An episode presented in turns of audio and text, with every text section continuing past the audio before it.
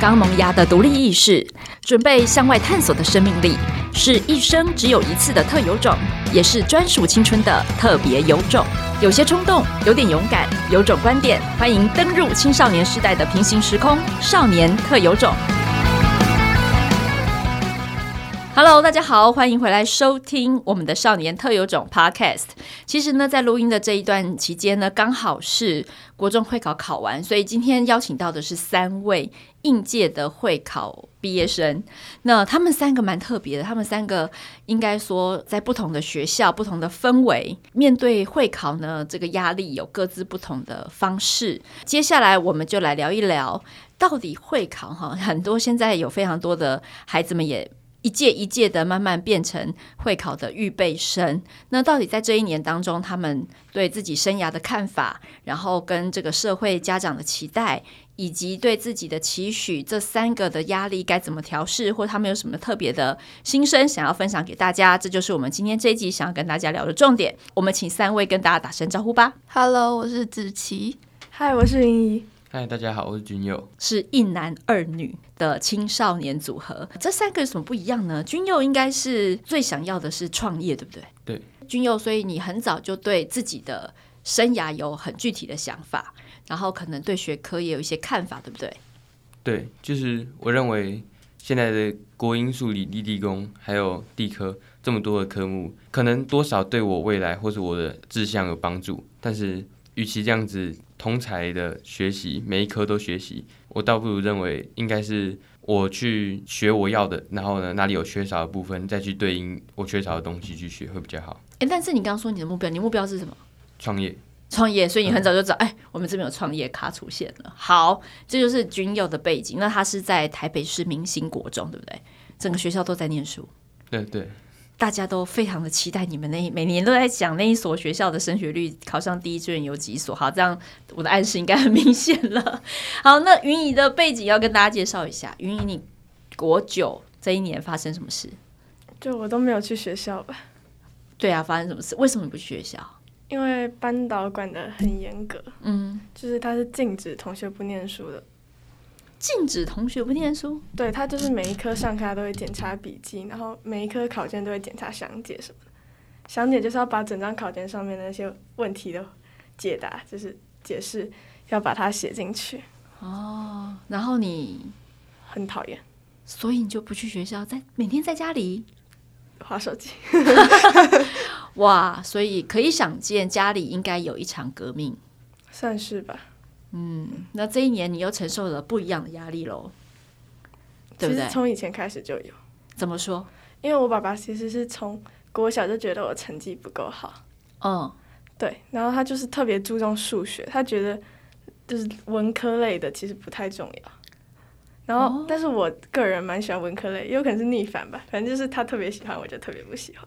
呵呵，对，所以他就会要求我要读，就是会跟我妈抱怨，然后还会来找我妈吧。因为妈妈是就是在带你们孩子嘛，对就她是是专职的在带小孩，所以爸爸当然有一些想法，就会跟妈妈做沟通。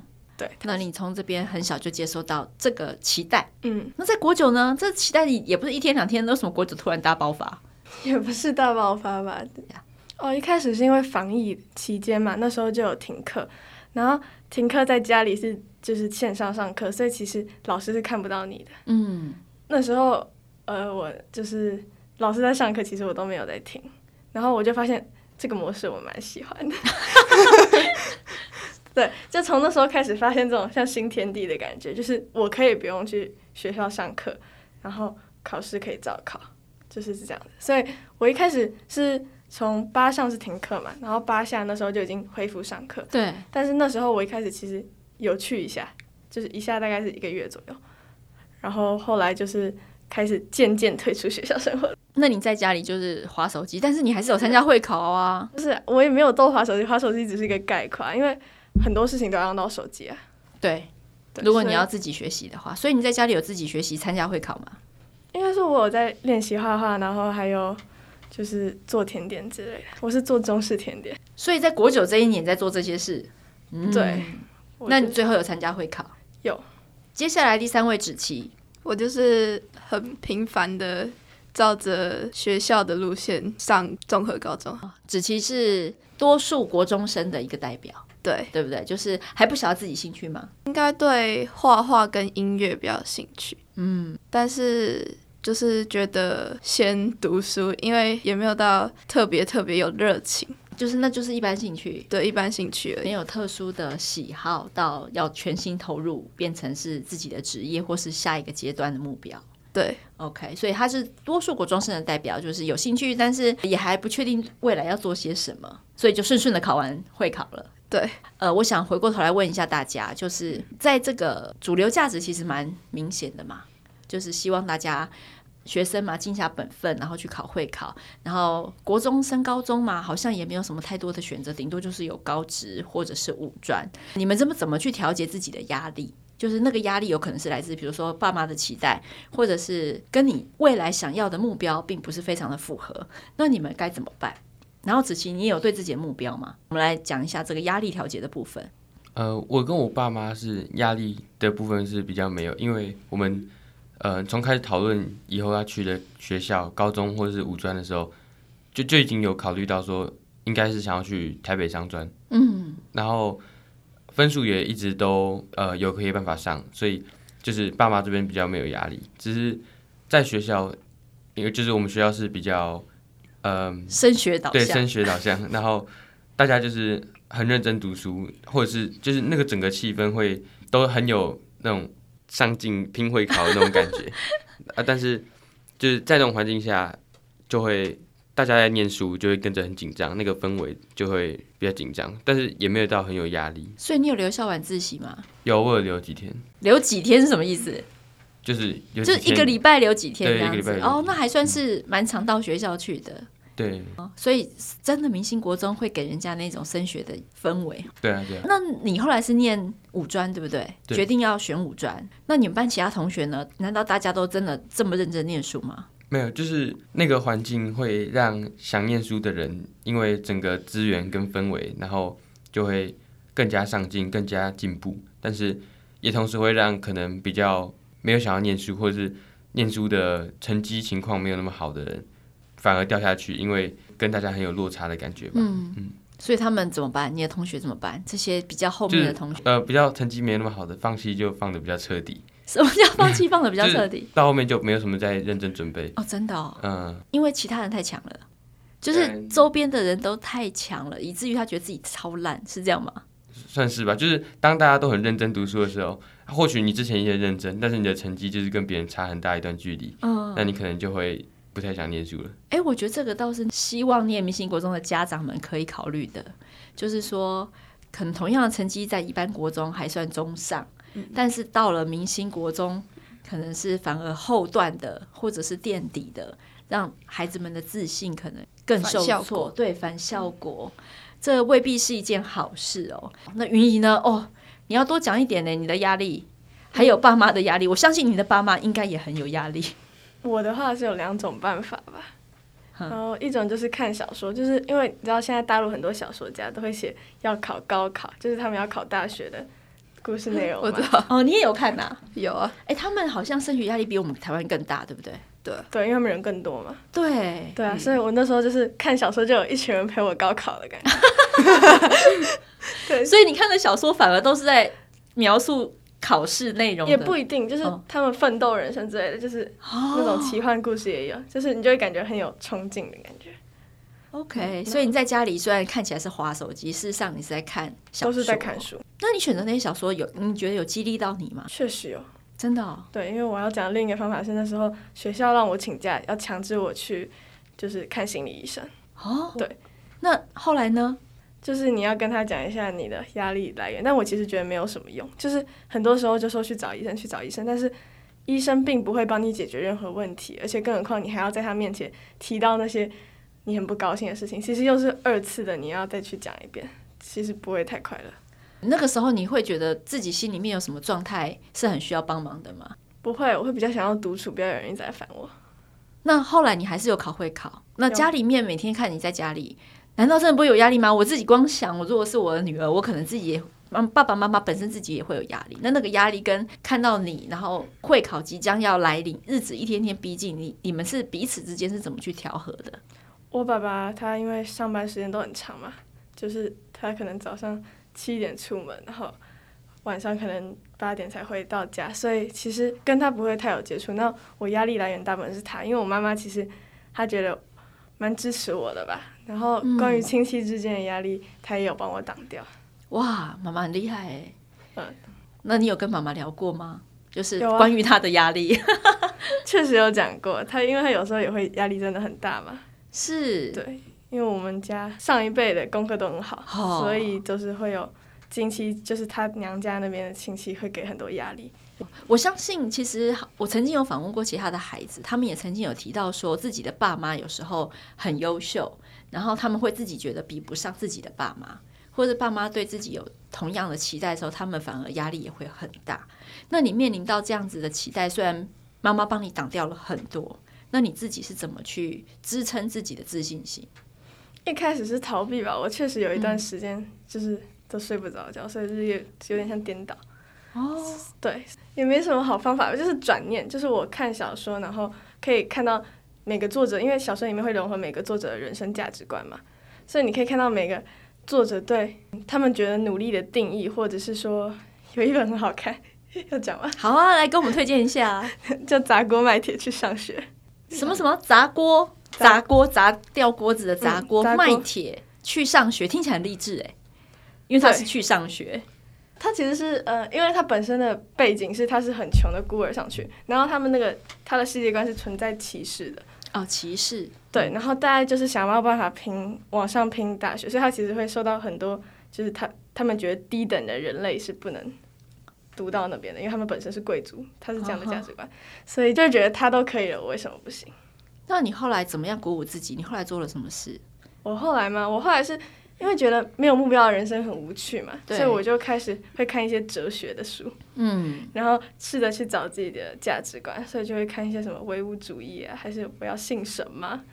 哦，你反而开始往自身的价值去探索，对，对，所以那时候就是哦这些都是在国九的时候发生的，嗯呃从八下开始 吧。从八下开始，所以最后你有去考会考吗？有啊，然后你现在打算念的学校是？呃，数位实验高中。那你为什么会想到那个？那个是你思索之后的选择目标吗？其实一开始我有打算申请自学，但是那时候因为申请自学是要五月嘛，哦，所时以间过了，对我那时候是就是开始想要申请自学的时候，时间已经过了，所以等于说我高一一定要找到一个学校，然后我就开始去查体制外的学校，然后但体制外都很贵啊。就是我查了好多间，那个价钱都很贵，然后他们的价值观又不一定是我喜欢的嘛。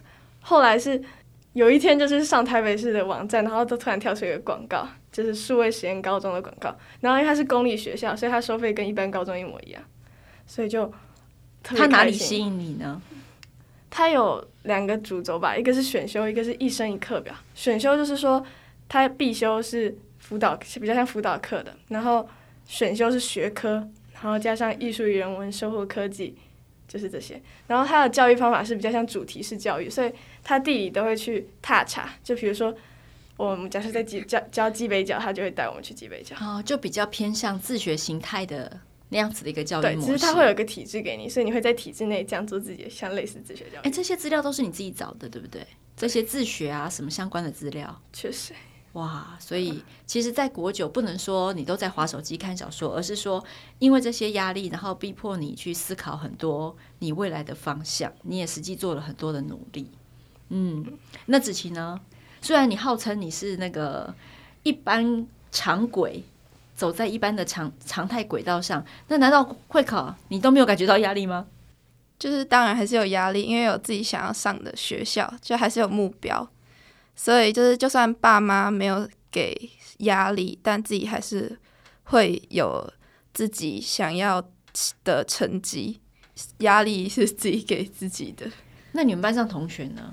你的观察？因为我们的学校应该就是就是不是升学导向的，比较没有在嗯升学导向，而且我们班好像特别严重，因为我们 班就是我们班很多不读书的人，然后呢，很多都是觉得说，反正我去考会考，我可以上哪一间我就去随哪便一去，间然后呢，没有的话，我再去看看什么高职之类，就是他们没有读书，就是比较多人是不读书的，所以同学其实也没有给我很大的压力。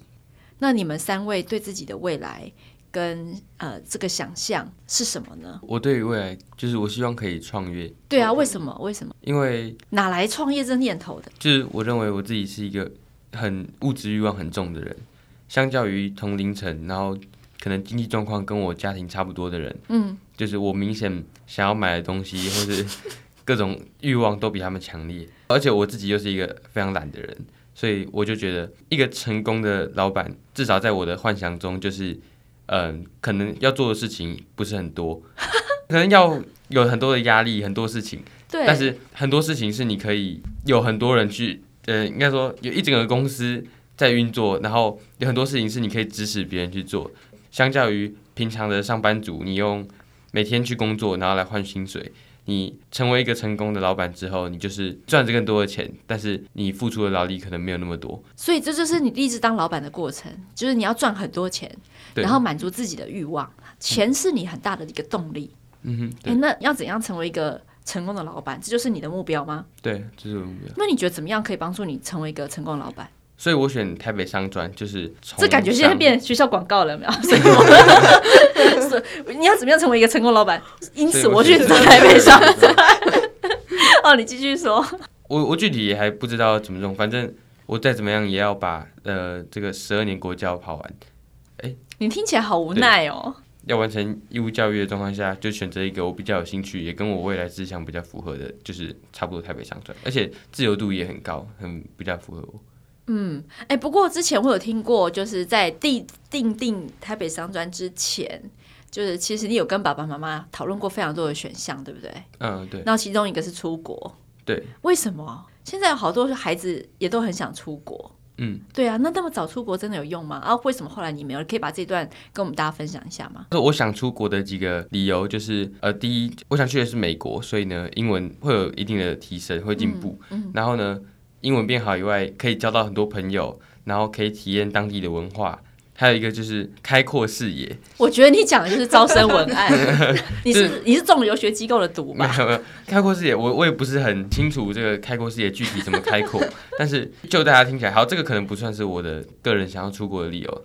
然后还有就是去玩一年，那他跟你成为成功的老板有什么对关联？呃，虽然说在美国是比较有呃很多的资源，然后对很多的呃各种兴趣都可以得到比较好的展现，但是我也不认为我去美国之后会，应该说我是出国要交换学生嘛，嗯，我出国交换学生一年，并不会对我的整个志向或是发展有很大的帮助，但是就是结合但是你就是想出国玩就是一想出年。国，就是去玩去体验，而且当当然英文变好可能有帮助吧，对。云姨呢？你觉得呢？你接下来你的未来，你现在已经想得很清楚了，哎，你要这个那个，你对未来有什么志向？他要创业，那你先呢？四个步骤吧， 我都想好了。就是哇，我一开大学嘛，就是一定要念大学的。然后因为我想要学的科系是材料工程系，材料工程，嗯，对。然后所为以什么？为什么？哦，因为跟我未来的目标有关。就是我之后想要开饮料店的话，总是会跟材料有关，因为我想做的事情是生活百货，我想创业的是生活百货，会很多东西跟材质有关。对，就是比如说，我现在已经想到一个，就是想做鞋子，但我的鞋子比较不一样一点。上大学材料对，工程，上大学材料工程要念到研究所，就是一定要念到硕士，对，对，然后或者博士可能也可以试试看。哇，但是博士的话，我是预计大概在三十几岁再去念博士，因为中间那段时间我想要尝试那个打工度假，因为打工度假是三十岁以前可以打工度假，对，对，所以那段时间我想试着去 周游列国。 你们两个都是要创业也想要出国的， 保持联络一下。那你为什么想打工度假呢？因为没有钱，但是你又想玩的话，只能选择打工度假。哎，所以玩对你们来说真的很重要。确实啊，因为体验人生嘛，总是要玩一下的，就是可以看一下当地的那个景点或者文化之类。那这个时候我要转台问一下子子琪，你也想玩吗？你也想出国玩吗？有啊那你想去哪里？英国，哎、我觉得很好奇耶，我们现在聊的这个世代啊，就是三位同学都不约而同的想要出国，想要玩，而且时间点都比我们想的还要早。哎，为什么你们会想要出国这么久的一段时间？然后那个体验人生的意义是什么？你们对人生观的改变，我觉得那个蛮有趣的，就是为什么会那么想要出？就是可能现在网际网络比较发达，然后呢，你可以在很多的 App 上面看到很多别人在外面的生活，嗯，你会觉得我也很想去体验看看。然后呢，因为平常的出国旅行大概嗯就是七天之类的，你其实没办法特别去感受到他们是怎么生活的，你可能就是要去很长一段时间才能去真正的融入他们的生活圈。就是你很想要尝试不同的生活形态，对完全不同。嗯， OK，但是你会想要回国吗？还是其实你不设限，就是到哪里发展都可以？如果我很喜欢，我就在这待下来，我就在这里。应该希望是这样，哦，我会回国，因为台湾的东西好吃嘛，国外的很难吃。真的。 而且你还要创业，不要忘记啊。嗯，钱留台湾，谢谢啊。但是我可不可以在这边泼一下冷水？你都想的都是成功的老板啊，你有没有想过失败的老板呢？有啊，我老板本来就就是一个高风险高报酬的一个所职业，以要讲出高风嗯、险高报酬，那那那如果失败了怎么办呢？就再试一次啊， 你有钱再试一次。你有钱再试一次吗？或许没有吧。我我现在也还没有具体的目标，就是说我应该要怎么做当老板或什么之类的。但是嗯我觉得我就是会成功，超啊 级有没有自失信，败有个 哎、其实这蛮重要的，对，因为他有这样子的自信，他才可以一试再试。其实君佑，你也曾经对创业做过一些调查，对不对？他你并不是一个很盲目的，你也知道创业的夭折率很高，对不对？哦，我我我知道要求率很高，嗯，对啊，就是你明明知道现实状况之下很多人失败，可是你仍然相信自己会成功。我跟你说，大家一定要跟他保持做好朋友。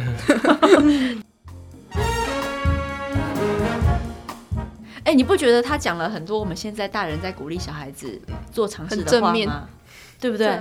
对啊，我每次但告诉有点孩太子。理想了吧？他都没有想他资金要从哪里来，然后哦，这右边的已经进入到企划书阶段了啦。那请问一下云云，你你要创业，你的资金从哪里来？就是因为我算过，就是如果你要开一间饮料店，大概十瓶就够了吧，对顶多十瓶就已经很大了，我觉得。然后那这样的状况下，其实一个月的话，你先首先你要先租，就是先租那个，大概你可以资金保底二十万的话，这是个比较容易达到的。然后因为它是个快速流动的资金，饮料店的话是快速流动的资金，然后它是高利润的，所以如果是这样的话，我就会先有一笔流动的资金，每年这样算你的话。会先去存一笔流动的资金？对我有一笔流动的资金之后，接下来我就可以开始想我要怎么。其实我想做那种像集团的，就是生活百货，所以我目标也蛮大的，蛮大的啊。对。但是先从小的开始嘛，对，开始、嗯对，然后要创造品牌概念。我觉得现在很重要就是要品牌概念，你没有品牌概念，你就没有故事，那你就没办法确定你的中心思想，你之后的商业计划就会乱掉。然后嗯我创业的原因其实是因为我想要买一块地，可能南部很偏乡都可以，但是我想在那边隐居。 对我想做个画家。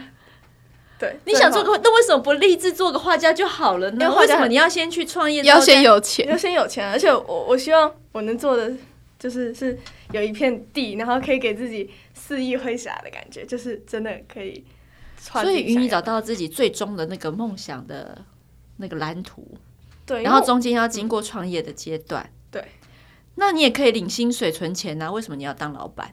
因为画画首先材料费其实是很高昂的，而嗯且更何况如果你是以画画为工作的话，你画画就不是单纯完成自己的兴趣、自己的梦想，而是变得像为了什么东西，为了钱啊，为了经济压力而去画画，那样的话就会失去本质。我觉得没有说中间你可以当上班族啊，你也可以按照爸爸妈妈的期待，就是考一所不错的高中，然后去呃一领一份很高的薪水，然后呢退休之后存了一大笔钱，还是可以完成你买地画画呀，这有什么不一样？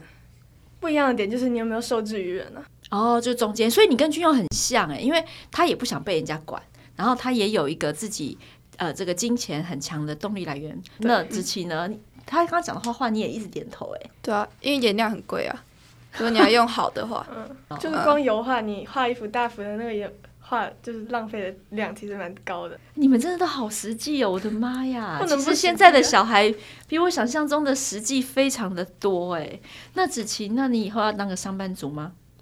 我你想要什我么是样的人生？他们两个人生其实目标跟蓝图都很明显，你呢？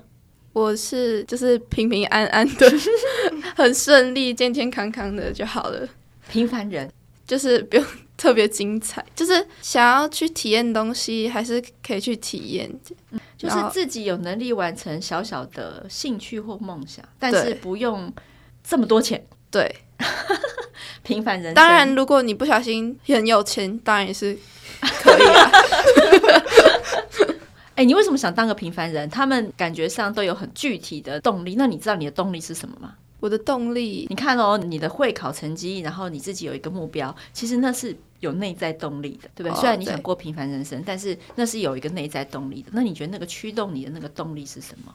就是不想要过得太惨， 就觉得就是不要到那种无家可归的感觉。但那些可能也是他们自己选择的生活方式，但是我不喜欢。所以子琪，我可以这样讲吗？就是说，今天你的那个内在动力有一部分是来自于希望自己不要过得不好的那一种对趋避恐惧感，对不对？对， 没错吧？嗯，就是你觉得这条路会反而会让你有一个比较可能有稳定的人生。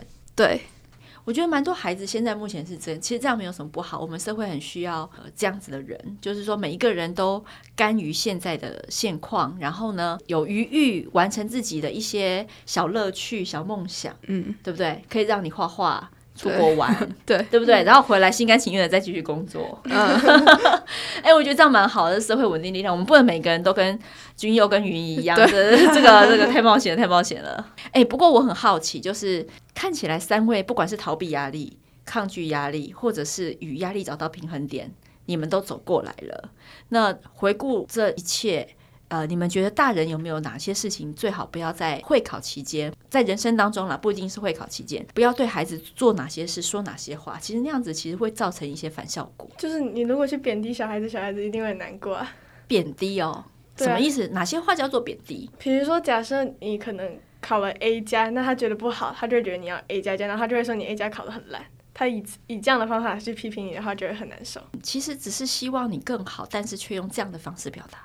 会有很多人知道这件事情，所以会来可能是关心吧，或者是想要告诉你怎么样是更好的啊、哦，就是反而会有很多人想来跟你分享他们对人生的看法，方法比较不像是分享，比较像是要你干嘛？对，要你干嘛批评哎？呦，子琪很清楚哦，嗯，所以你那时候觉得很烦，对所以最好大人不要做这件事，就是不一定要按照那个常规道路走。对啊，就是其实现在很多成功人士都不是照常规道路走啊。子琪，你有没有发现君佑跟云姨他们身上共同的特质？他们两个讲话的时候都对自己很有自信。对， 有吼。有。子琪，你是这样有自信的人吧？还行啊，还行哈。对，那君佑你呢？给大人一些建议。像像我爸之前就是别人在读书的时候，或是假日的时候，可能就是接近会考，大家也都会假日在读书嘛。 对，然后我可能有时候躺在床上，或者是睡很晚，睡到十一二点的时候，然后他有时候就会说：“你就这样把你的人生睡 掉好了。”或者这就是有点怎么有每点个人都在 点头有？点这种反讽的感觉，或者是呃有时候讲得比较、啊用的反字词比较哎严用的重。字对比较严重一点，他就说什么。你以后这样子就去 Seven 打工就好 了。哎、你以后反正就是感觉好像他都把该怎么走都规划好了。他这样讲就是感觉好像有点觉得自己很自视甚高。自视甚高，对啊。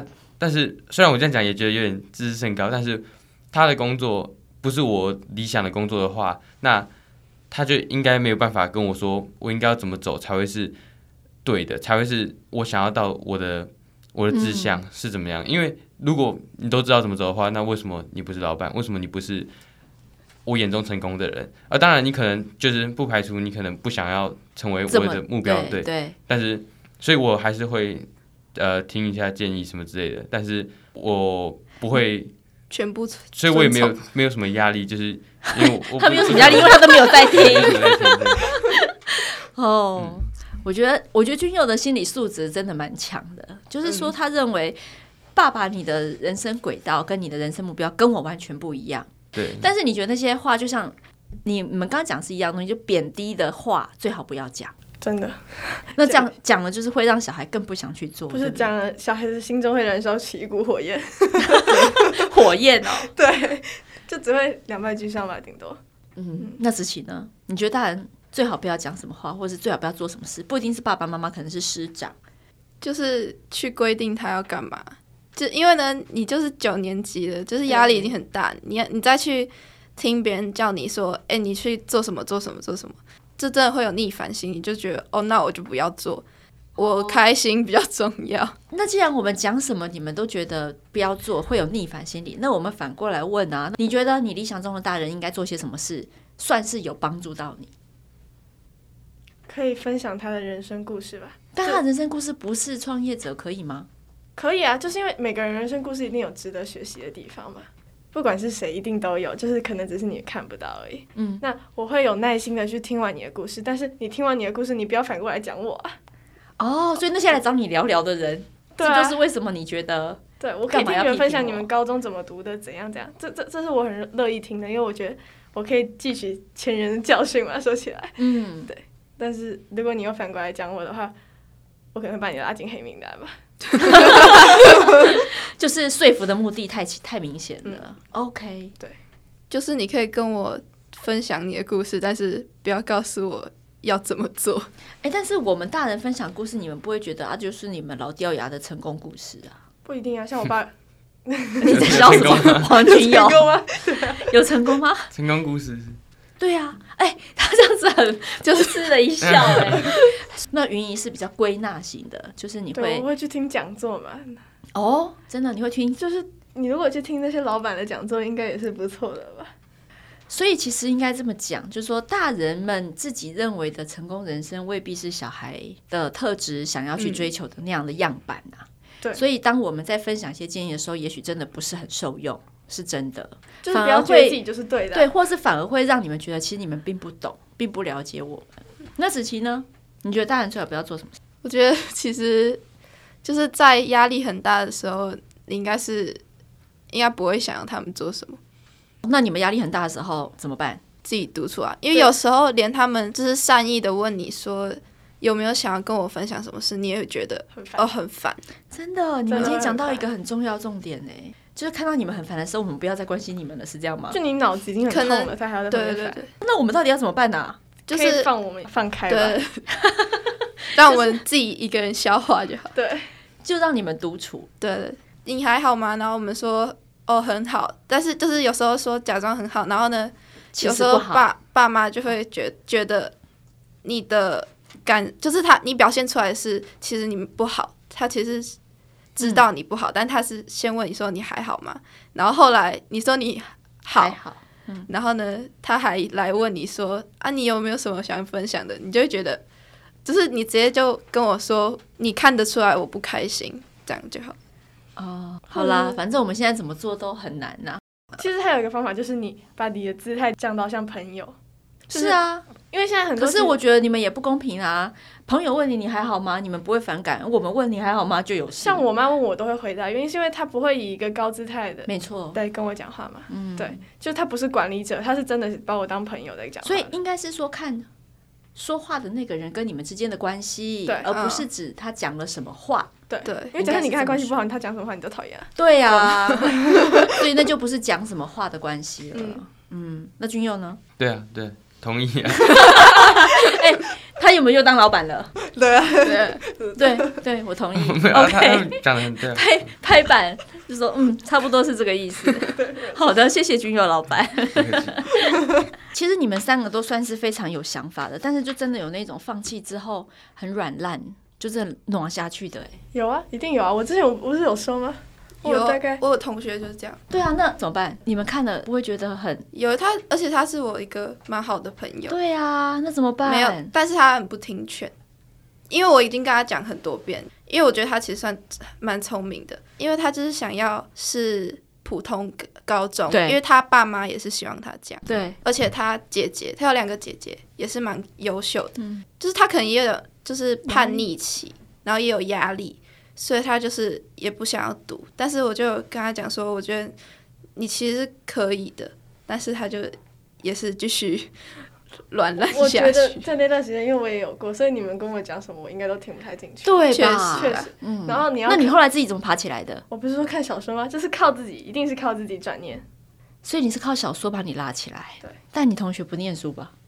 哎，他七年级是认真，没有，我说他 我七年级是认真，哎、哦，差一点可以差很多、哦。我还蛮认真，我以前一开始国中很认真，所以真的是要靠自己转念，碰到某一个嗯让自己转会有念一的个契契机，嗯机对不对？他可能就是没有碰到，没有，因为如果他的生活一直都是在对同样的状态里面，他其实不容易碰到。但是我那因为你是靠阅读啊，对你主要要靠自己，你要自己有想法。就是你如果感受到你很软烂了之后，有开始有想法要改变的时候，那你就会改了。你软烂了多久？我应该不是多久，因为我其实是起来下去，起来下去。哎、我觉得他讲的非常好、哎，因为有的时候就是那个动力并不是这样直直的一条往上对这么顺利的线，对它其实是会有起起落落。其对实不我一对开始有报夜自习，哦，真的 对我国九一开始有去了大概一个月，呃，没有两个礼拜。啊，后来呢？然后后来就是跟班导吵架了，所以学校的人际关系会影响自己很深呢、哎确实。那君友，你在学校是怎么过的？上课你有在听吗？没没什么在听，就是有的老 师，有的老师可以睡觉，有的不行，那你在学校都怎么打发时间？就是坐着，然后放空，然后东想西 想，我也不知道我怎么过的，你也不知道怎么过，对我也不不知道怎么对？过的。现在再再来一年，真的会崩溃。是哦，因为你就感觉就身体被锁在那里，嗯，然后你不能对，然后做你还要任何写考卷，而且、哦对而且旁边的同学都是都是很认真嘛，所以你也找不太到 玩卡，就是你要对尤其是要起你那所哄国没有中没有什么人会理你，对，谢谢你们跟我们分享这么多真心话，还有很多就是自己真实国酒人生的写照、心情写照。今天非常感谢大家，然后也祝福大家在不同的新生活里面，一个是五专，然后一个是实验高中，然后一个是一般的综合高中，都可以在未来的三年迈向自己的目标，再前进一点。好，今天非常谢谢大家，那我们下次再见喽，拜拜。拜拜拜拜